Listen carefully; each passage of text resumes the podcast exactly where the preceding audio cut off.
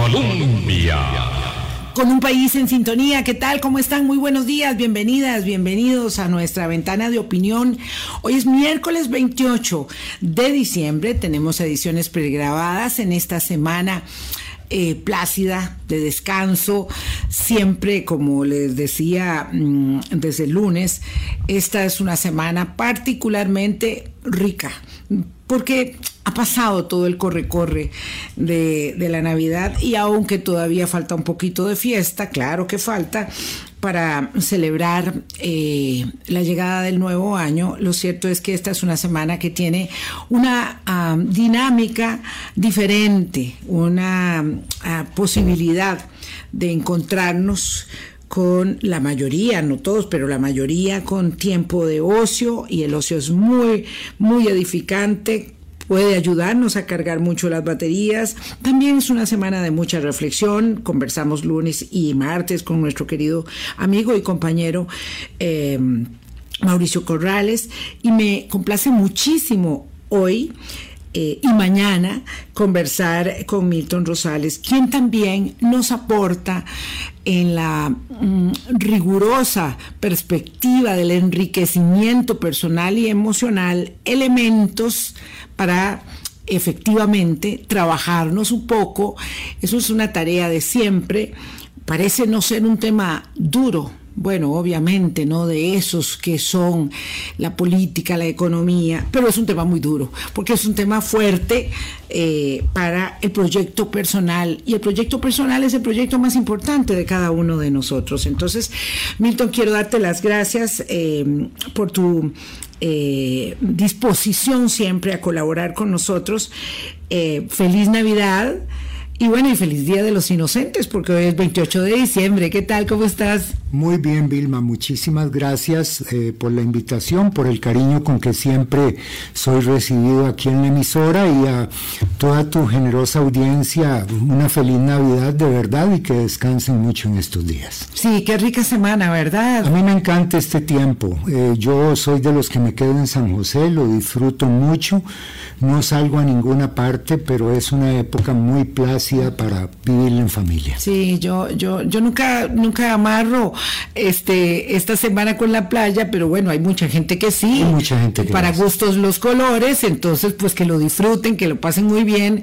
Me gusta esto de las visitas, de los cafecitos, de los tamales, de, de, de, de, todas las cosas que hay alrededor de ello. Y es, eh, es muy, muy placentero, de verdad. Mm, hablemos Ayer me decía Mauricio Corrales el valor, el poder tan impresionante que tienen las palabras y nos estuvo ayudando mucho en esa, en esa materia.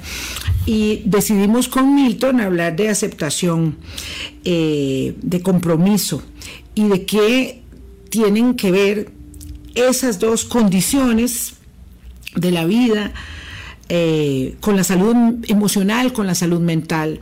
Es eh, a veces sorprendente cómo nos enfocamos mucho en la salud física y poco en la, en la salud mental y emocional, aunque tengo la impresión, usted me dirá Milton por su, por su actividad profesional, eh, de que cada vez más vamos entendiendo que esto es significativo en nuestras vidas. Pues vieras que en esto, Vilma, amable audiencia, hay una discusión muy interesante en este momento. Hay quien se atreve a decir de manera categórica que la salud mental no existe que eso es una quimera, que eso es una propuesta teórica, que lo que existe es la, la, salud, porque difícilmente nosotros podemos pensar en alguien que no tiene condiciones adecuadas de vida, que no tiene trabajo, que no está cuidando de su salud y que tiene salud mental. Entonces no podemos separar la salud mental del todo que, que es el individuo, que es la persona. Pero sí es un tema fascinante, un tema que hoy en día se discute en el ámbito académico y también se propone a nivel de empresas, de fábricas, porque queremos en general que la gente tenga mejor salud y la salud mental es uno de los aspectos de la salud en su totalidad. Es curiosísimo eso de que haya eh, una discusión aún, ¿verdad?, sobre el tema. Yo desde la psicología, desde tu campo de acción, pues tiene toda esta fundamentación, pero yo desde la, desde la vida pura y simple eh, de esta pequeña, mm, diminuta persona en, el, en, la inmensidad de la, de la, de, la convivencia eh, nuestra, yo, yo no puedo imaginar que ese no sea un eje determinante eh, de mi estabilidad toda, de mi equilibrio, de mi armonía, y procurar eso tiene que ser una suerte de propósito y de desafío permanente en las metas que uno se pone, ¿verdad? Como cuando uno dice, bueno, yo quiero llegar a tantos años, o dijimos, quiero llegar a tantos años habiendo cumplido mi sueño de tener una casa, habiendo cumplido mi sueño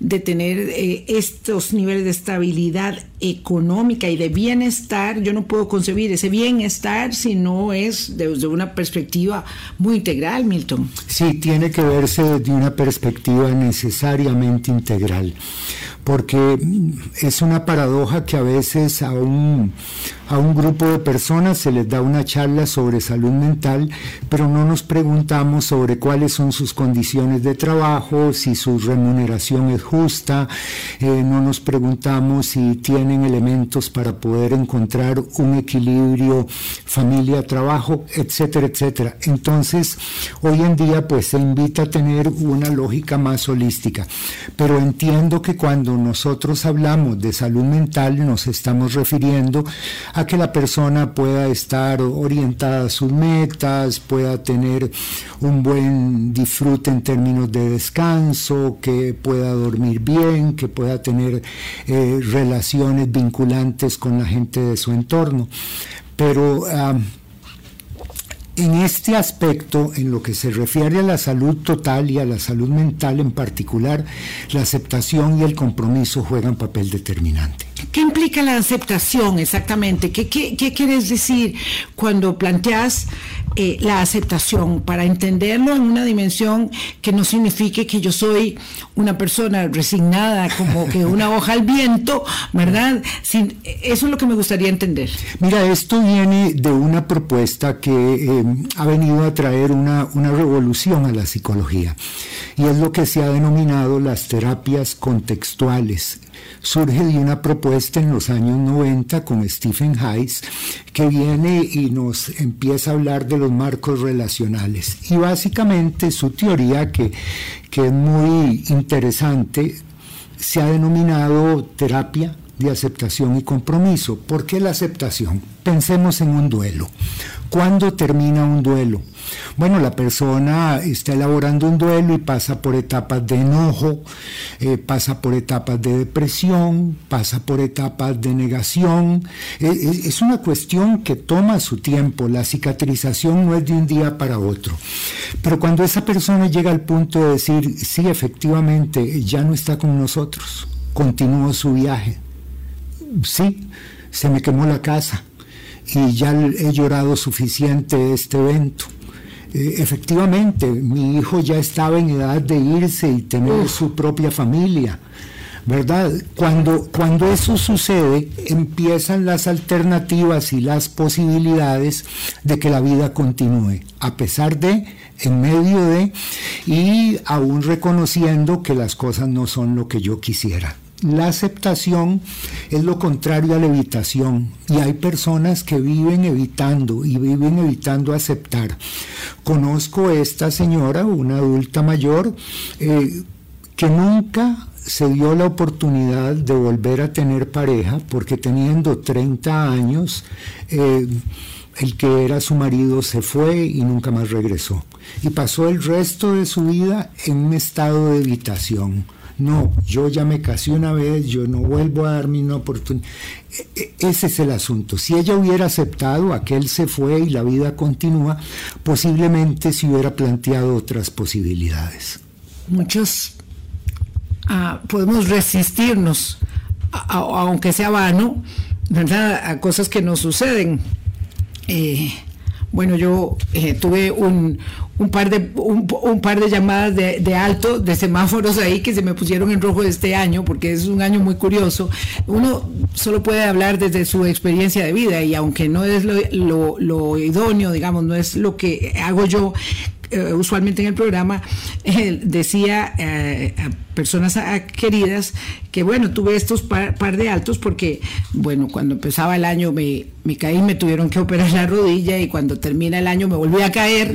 Sí, y me, pero lo de la rodilla fue bastante liviano porque fue artroscopía y lo de la mano fue bastante aparatoso. Pero bueno, ahora el doctor me decía un día de estos, eh, que ha sido muy buena la recuperación, pero que mi mano no volverá a ser la misma que era, ¿verdad? Eh, para el resto de mi existencia, pues esta mano dominante es muy importante porque no me sobra ninguna parte del cuerpo.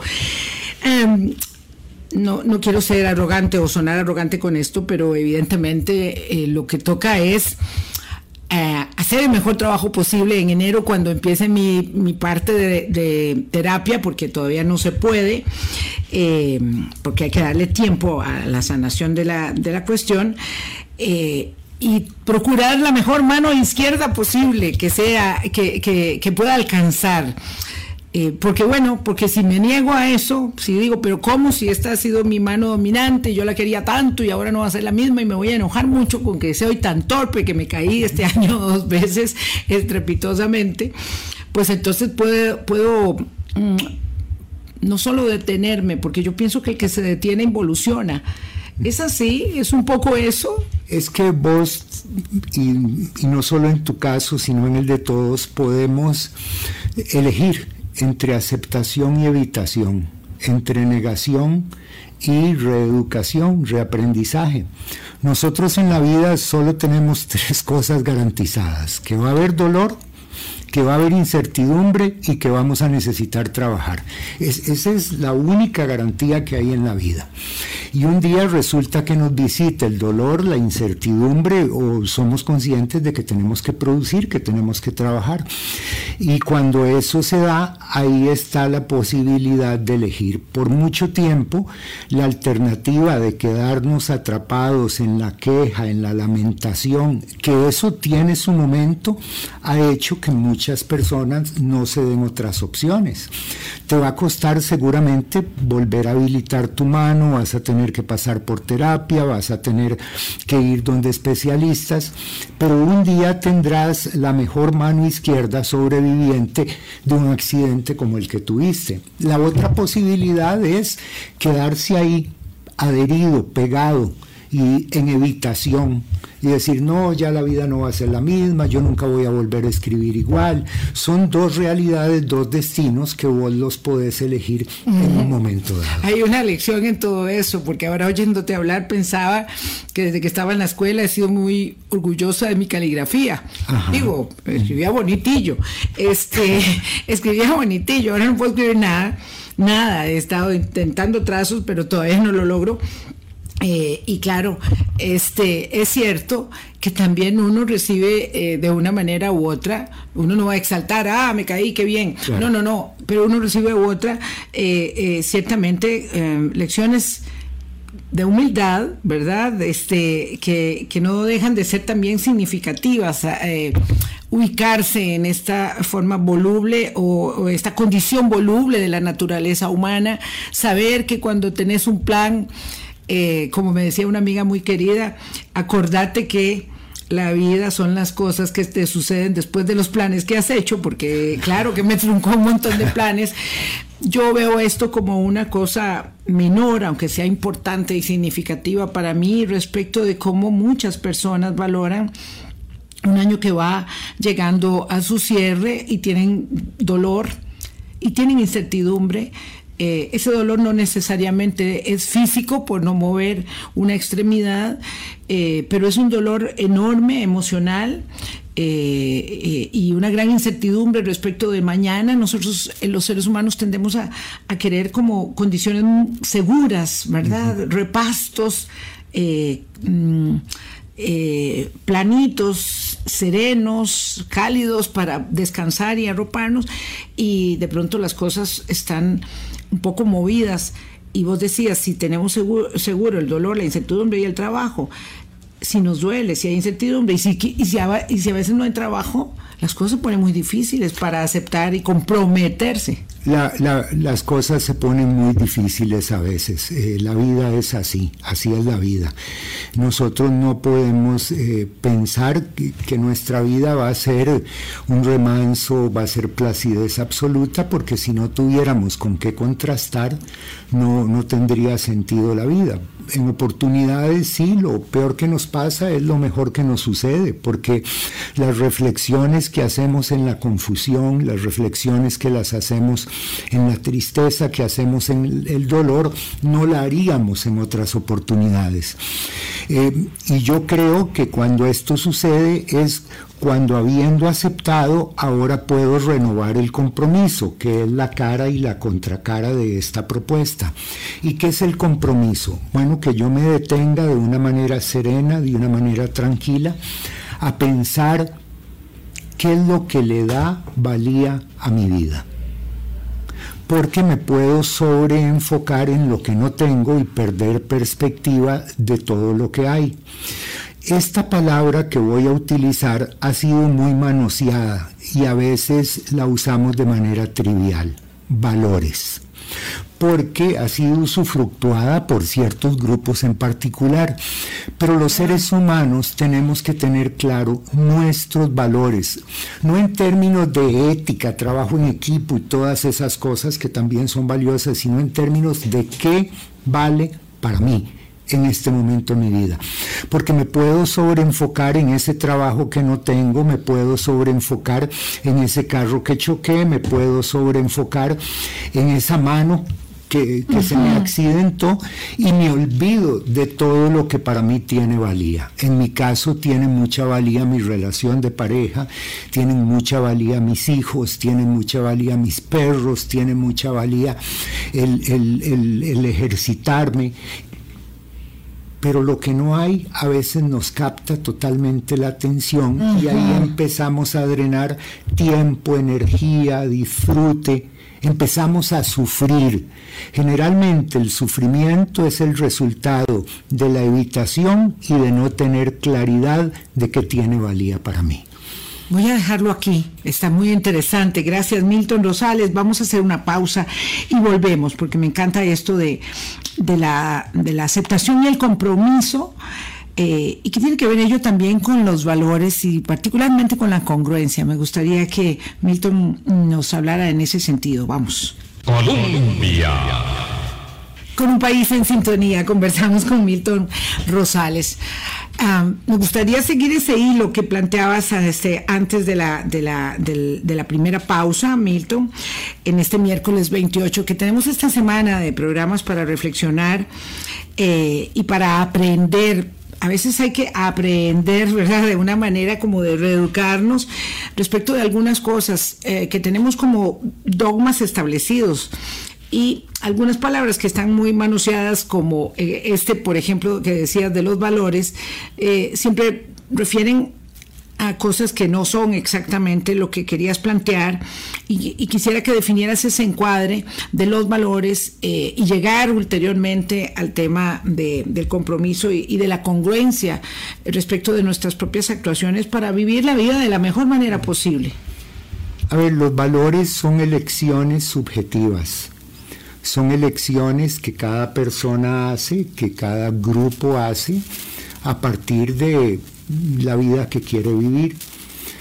Por eso es una paradoja que haya quien quiera imponernos sus valores. Vívalos usted y a mí no me friegue la paciencia. A mí déjeme vivir Mis. los míos. Son elecciones subjetivas que me dan un norte, que me dan una perspectiva, pero también me nutren y, y me energizan cuando una persona tiene sus valores y vive en congruencia, para usar la palabra que compartías con ellos, tiene mejor calidad de vida. Que eso no significa que un día vamos a amanecer viendo el, día cuesta arriba, con poco... Eh, bueno, eso nos pasa a todos, es que no, no podemos ser ingenuos. A mí me preocupa mucho cuando aparece alguien dando listas de haga esto y yo le garantizo tal cosa. No pasa así. Los individuos somos muy diferentes, somos muy distintas las personas y cada quien tiene que jugarse en el día a día su propia subjetividad. Y lo que para vos puede funcionar puede ser que para mí no y viceversa. Eso suele suceder. ¿Cómo yo defino mi marco de valores en un eh, entorno, digo, yo creo que la vida siempre es compleja para quien la está viviendo en su momento determinado, no sé, en la edad media como en este momento. Eh, pero este es un momento muy polarizado. ¿Verdad? Usted tiene la razón y yo estoy totalmente equivocada o por el contrario, yo soy dueña de la verdad y usted no sabe dónde está parado. Es un poco esta lógica, un poco de la descalificación eh, del otro que hace que para muchas personas por increíble que pueda parecer para otras, no sea fácil establecer ese su propio marco de valores eh, y aunque en efecto estén practicando cada día eh, respecto de eh, y viviendo de acuerdo con ciertos parámetros, como que no lo ponen en blanco y negro. A mí me parece que es importante que uno sepa quién es uno y para dónde quiere ir, para no ser, repito, como dije antes, una hoja al viento. ¿Cómo definir ese marco referencial cuando hay tantos mm, disparadores externos que te están diciendo cómo debes vivir tu vida? Mira, efectivamente vivimos en un mundo muy atomizado, muy polarizado, en donde hay mucha rigidez psicológica. Y la salud está desde el lado de la flexibilidad, eh, cuando se rigidizan las arterias hay problemas cardiovasculares, cuando se rigidizan los huesos, los músculos hay artritis reumatoidea. Mientras estamos flexibles, y no solo a nivel físico, sino a nivel mental, vamos a estar más sanos. Y es cuando yo oigo a la persona que piensa distinto a mí en una actitud de, eh, de aprendiz porque yo no voy a aprender de aquellos que me dan la razón siempre que están de acuerdo conmigo, me voy a reafirmar en mis paradigmas. Entonces necesitamos un mundo donde bajemos la guardia y estemos dispuestos a aprender del otro, de la otra. Pero en estos tiempos la arbitrariedad goza de muy buena salud y a veces nos dejamos enganchar por esos discursos. Eh, es, peligrosa la rigidez y es peligroso que nosotros nos autoatrapemos en lo que se ha denominado el yo concepto. Yo soy así, yo he sido sapricista toda mi vida es que yo jamás he podido comer sardina. Yo y de un momento a otro quedé atrapado en mi propia definición de la persona que yo digo ser. Pero no me doy alternativas para flexibilizarme, para ser un yo contextual, porque, a ver, a lo largo de mis sesenta y pico, yo me he visto mutando, cambiando, incluso en mis valores. Hubo una época en que para mí irse de fiesta era un valor, lo disfrutaba enormemente, tenía cantidad de amigos, el chiringui me encantaba. Pero ahora, a estas alturas de la mejenga, me veo cambiando mis valores y disfruto más la quietud, la placidez. Pero yo puedo quedarme atrapado diciendo yo soy así. No, usted no es así, usted ha sido así. ¿Cómo elige ser hoy? Pero primero defina sus valores qué es lo que vale para usted en este momento maravilloso de su vida. Pensaba cuando te escuchaba hablando en aquella muy eh, recurrente eh, afirmación que nos decía, yo creo que no se usa tanto ahora, pero cuando estábamos nosotros chiquillos sí y jóvenes, siempre procurar ser fuertes y flexibles como el bambú.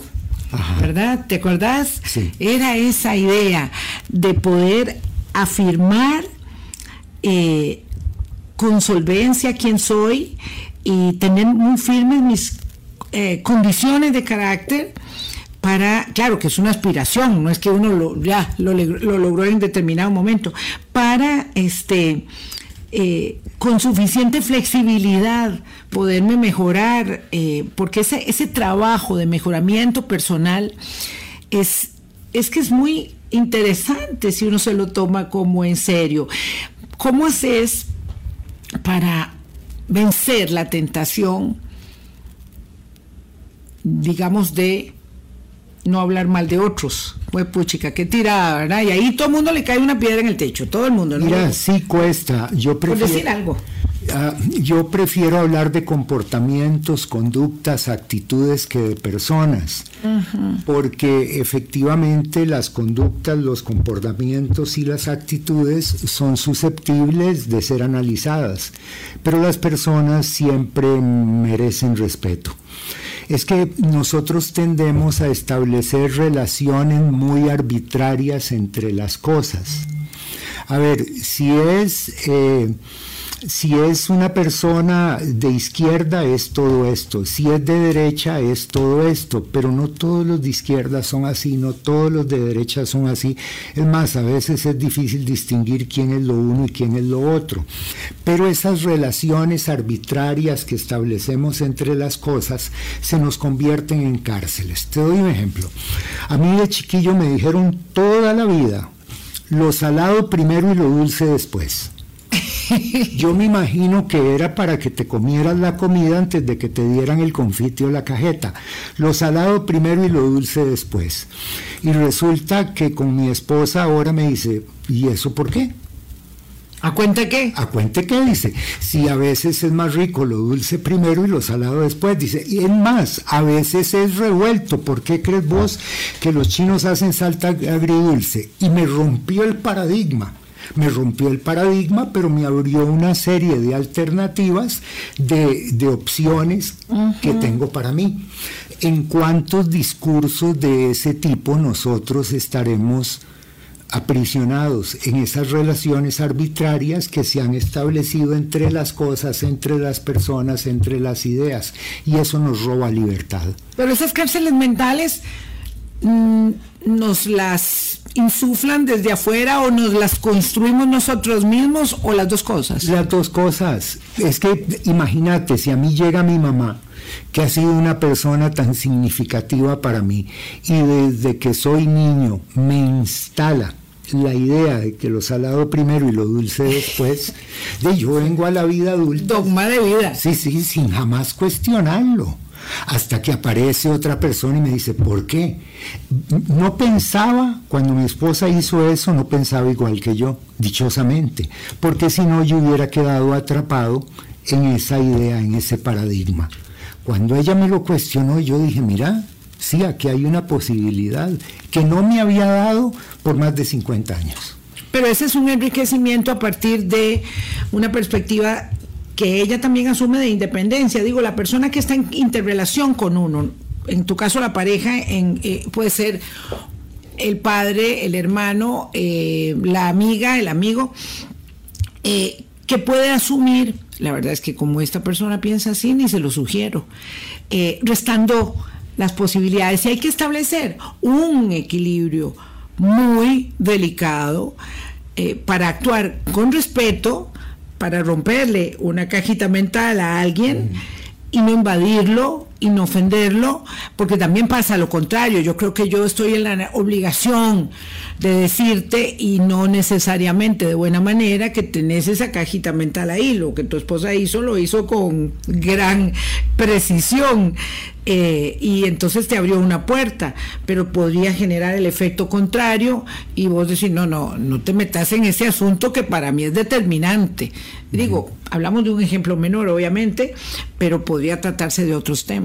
Y hablamos aquí, vos usaste la palabra maravillosa, eh, que va a determinar si nuestra sociedad tiene futuro o no, respeto.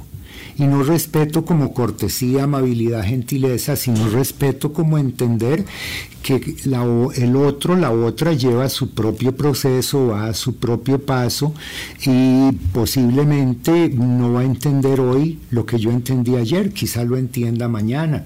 Sí, yo sé que hay situaciones en las que no puede haber tal grado de flexibilidad y tiene que aparecer eh, un tercero con autoridad y que diga, no, esto lo vamos a resolver así por un asunto de equilibrio social. Pero la flexibilidad siempre va a remitir a la salud, la rigidez va a remitir a la enfermedad. Nosotros necesitamos un mundo de personas que tengan claros sus valores, pero que tengan un compromiso con la flexibilidad. Ahora, una cosa es la flexibilidad, otra cosa muy distinta, ¿verdad? No se nos malinterprete la indisciplina, porque yo tengo que ser muy flexible pero además al mismo tiempo tengo que ser disciplinada, observar, eh, bueno, no solamente la jerarquización de las normas que nos rigen la sociedad, en la familia, en la comunidad, eh, sino también respecto de mí mismo. Es que el otro día, a propósito de esto del brazo, me contaron eh, una amiga de su suegra que se arrancó el yeso porque ya la señora dijo, ya estoy aburrida de esto. Entonces, una señora, yo dije, pero ¿cómo puede ser esto posible? O sea, yo, yo, yo puedo tener un dominio sobre mi vida, pero no puedo ser tan tonta ¿verdad? Tan tonto de decir la verdad que este doctor ya me tiene harta, ya yo, yo ya me quiero quitar este yeso, que ya no lo aguanto más, me pica, me molesta, me estorba, no sé lo que signifique ello, y ya la verdad que fueron muchos días, de acuerdo con mi parámetro de muchos días, que cada día se hace muy largo cuando tienes cualquier problema. Sí, es que esta palabra extraordinaria, respeto, tiene que ver con consideración, con afecto, con aceptación de la individualidad ajena, etcétera, etcétera, pero tiene que ver también con respetar la, voz de conocimiento, la voz de sabiduría, ¿verdad? Con, con, en algún momento ser humilde y decir, en este tema, fulanita sabe más que yo, fulanito sabe más que yo, voy a tomar disposición de, alumno, de aprendiz, a ver qué me dice. Muchas veces la rebeldía por rebeldía eh, es una forma de torpeza que, que no aplica. Ahora, aquí, eh, porque he oído y ya alguien me ha cuestionado y me ha dicho, mira, qué bonito eso que estás diciendo, pero ¿cómo se logra? O sea, ¿cómo lo logras? ¿Cómo lograr crecer ahí en ese ambiente de aceptación y compromiso? La fórmula yo creo que es vieja. De esta habló Jesús, de esta habló Séneca, de esto habló Buda, y es atención flexible al momento presente déjenmelo ahí. Atención flexible al momento presente. Claro, y en esta carrera de vida y en esta distracción total, permanente, wow, qué fuerte, o sea, qué, qué grande, qué grande la tarea. Vamos a la pausa y ya regresamos. Colombia. Qué bueno hablar con Milton Rosales este miércoles y nos quedamos ahí. No voy a perder el foco, no se preocupen, yo me distraigo rápido, tengo déficit atencional y cuando no apunto puede ser peor aún la cosa. Atención flexible al momento presente. Una sin la otra no va. Atención flexible al momento presente. Milton, por favor. Bueno, yo, yo estoy aquí, estoy ahora, estoy ya y estoy con vos, no estoy en ningún otro lado y tengo que tener esa claridad, porque a nosotros muchas veces eh, la vida se nos pasa sin darnos cuenta. Es decir, ¿no estás tuiteando en este momento? No, no lo estoy haciendo. ¿No estás en Facebook en este momento? ¿No te estás tomando un selfie para el Instagram tuyo? En este momento. Fíjate que no sé si te ha pasado, hace poco estuve en una reunión de egresados del Colegio Nocturno de Desamparados, 50 años después. Y hubo personas que me decían, ¿te acordás de? Yo decía, no. Dice, sí, vos y yo nos íbamos juntos, nos bajábamos en la parada. Ay, qué lindo. Yo no, no me acuerdo. Sí. ¿Sabes qué fue lo que pasó? Yo no estaba ahí, estaba en mi mente, no estuve ahí. Y últimamente... No es que tengo mala memoria, no, no, no, siempre justifico eso. Estuve ahí, estaba. en mi mente, estaba pensando en lo que iba a pasar. Yo te decía una vez que muchas veces no hemos terminado la última cucharada de postre y en lo que estamos pensando es, ¿nos irán a dar café? No, estamos ahí. La atención flexible al momento presente es esta disciplina que hoy se ha denominado mindfulness, que ha venido a revolucionar muchas cosas y que tiene que ver con salud. Pues ¿Qué pasó? Básicamente le atribuimos a Thich Nhat el monje vietnamí, el que haya empezado con, con la teoría, con la propuesta, que son ejercicios sencillos para estar presentes. Llegó al ambiente occidental y entonces epigenetistas, neuroendocrinólogos se metieron en el tema y la enlataron, la empaquetaron y hoy es muy, muy, muy accesible. Pero son ejercicios tan sencillos como este. Usted agarra una tostada, le pone mantequilla, aleja el teléfono, cierra los ojos y se dedica a comer la tostada y ahora sí, aliste, se va a tener un orgasmo. Es, es una sensación tan rica, tan placentera, redescubrir los sabores, redescubrir los olores, redescubrir los colores. Claro, claro, no, es que me estoy comiendo el desayuno con el teléfono viendo a ver qué es lo que está poniendo todo el mundo. Redescubrir la vida además me ha dado un antojo de tostada con mantequilla impresionante. Sí, ahí eh, ya se había dicho, yo creo mucho que el mejor consejo de salud mental se dio en las Sagradas Escrituras cuando el maestro dijo, cada día tiene su propio afán. qué lindo. Pero un día de estos leí algo de Antonio Gala, que, me voló la cabeza. Antonio Gala dice, sí, que cada día tenga su propio afán, pero que tenga su propia alegría, su propia inteligencia, su propio momento sublime. Yo dije, eso es. Eh, ve cómo a través de la historia distintos pensadores, distintos maestros nos han venido a decir, esté donde está, si, está en el momento en que sus hijos dependen de usted, eh, esté ahí, porque ya se van a ir, entréguese. Siempre estamos pensando en lo que debe ser, en lo que ha sucedido y no estar en el momento presente. Sobre esto hay mucho que hablar, pero para mí es el tema de estos tiempos. Me parece hermoso porque ser y estar eh, presente y ser flexible te conduce a darte, a entregarte. Y como vivimos en esta etapa así tan vertiginosa, eh, a veces perdemos de vista que, y sobre todo ahora, o sea, pasamos este momento que es muy bonito de, de entregarnos regalos, pero cuánto cuánto de nosotros va en cada uno de esos presentes, no una cosa automática que había que hacerla, sino en pensarte, en, en pensar quién es Milton, que le gusta a Milton, que, es algo que realmente va a decir, wow, pensaste en mí. Más allá del presente, me diste tu tiempo, me diste un rato, compartiste conmigo, no lo habíamos hecho en mucho tiempo eh, y ahora había que procurar ese momento. Y creo que pasa mucho entonces por tener la capacidad de darse, que viene luego con una dosis impresionante de recibir.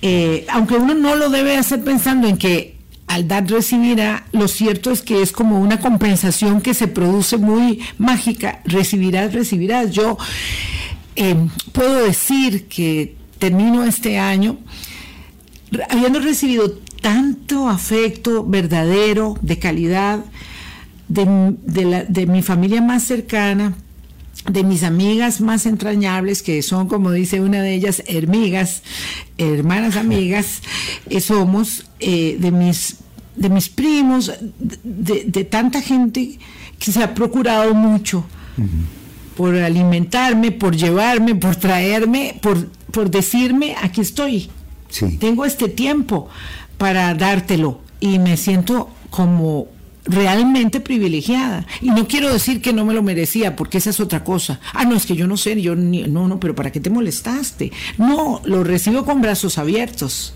Sí, hay que saber dar y hay que saber recibir. Y a veces es más difícil saber recibir que saber dar.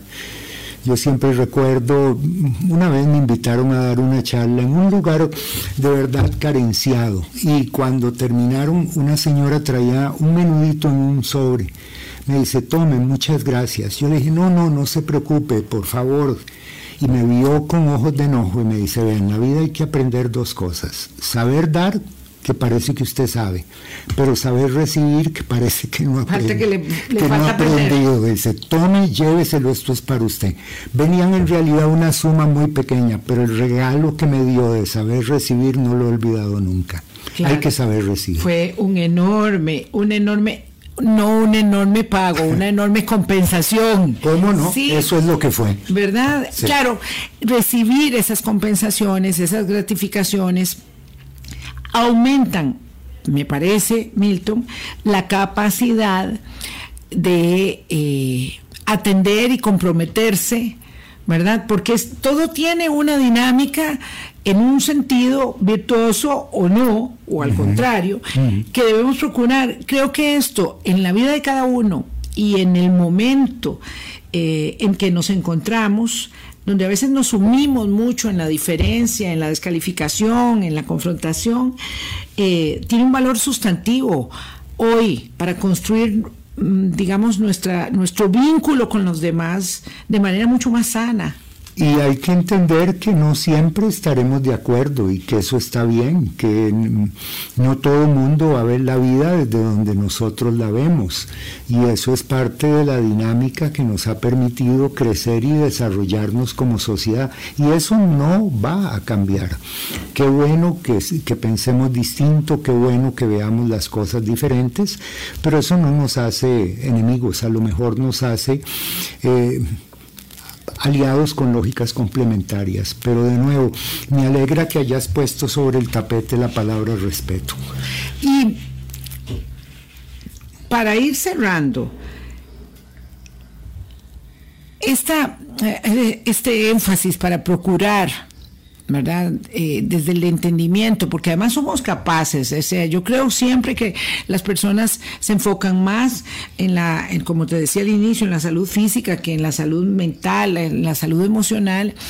Eh, y oía el otro día a alguien que hablaba de cuánto esto se había afectado en la pandemia, muchas uh -huh. personas, claro, pero yo creo que solamente se puso más de manifiesto, algo que ya era muy evidente, es que eh, no sé si se pueda decir que el mundo es un lugar hostil. Yo creo que es tan maravilloso como uno lo, mm. lo, procure ver, con los colores que uno procure verlo, y tan hostil como en, como en efecto es la naturaleza humana también, pero que uno tiene la capacidad de decidir por dónde se va enfocando para generar entonces esos espacios, porque la medida que vos estés bien, pues entonces tu gente estará mejor, tu gente te querrá ver, estar a la par tuya, no te van a evitar. Yo decía que hay gente que es como un baigón, o sea, es, es algo así como sí. un repelente, sí. y porque uno no quiere llenarse de malas vibras, y si uno tiene una buena vibra, la gente va a querer estar con uno y es un buen negocio. Sí, cómo no. Así mismo es. Nosotros nos pasamos a vivir a Santana hace poco tiempo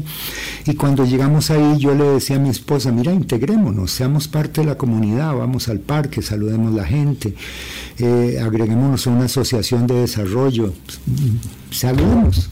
Y vieras qué interesante, porque en el poco tiempo que tenemos de estar ahí hemos construido más vínculos que los que tuvimos en un lugar donde habíamos vivido 10 o 15 años. Eh, resumen, el problema éramos nosotros. Sí, porque generalmente uno piensa que la gente es hostil, que la gente es difícil, que la gente es complicada. ¿Qué tanto estamos haciendo para poder acercarnos a ellos? Porque muchas veces detrás de esa hostilidad eh, hay necesidad y la necesidad no siempre es manifiesta. La gente vive detrás de máscaras terribles tratando de sobrevivir y en la vida se trata de vivir y solo vamos a vivir cuando bajemos la guardia, cuando respetemos y cuando entendamos que cada quien va a su paso. Pero quitarnos la máscara no es fácil. Ah, no, no es fácil. Porque la máscara es una protección. Eh, sí, es. Una falsa protección. Sí, sí lo es. En la, en la flexibilidad, en la vulnerabilidad hay fortaleza que no hay en la rigidez. Mm, claro, por supuesto. sigamos hablando mañana, don Milton, por favor. hablando de esto. Bueno, es increíble, de verdad. Uno cuando habla de estos temas se le va el tiempo rápido. Parece eh, mentira que dediquemos tan poco tiempo digo, fuera de una consulta particular, pero aquí tenemos la ventaja de tener el consultorio abierto al micrófono con Milton Rosales. Pásenla muy bien, cuídense mucho y este jueves de nuevo nos encontramos a las 8 de la mañana hablando claro aquí en Colombia con un país en sintonía. Hablando claro, hablando claro.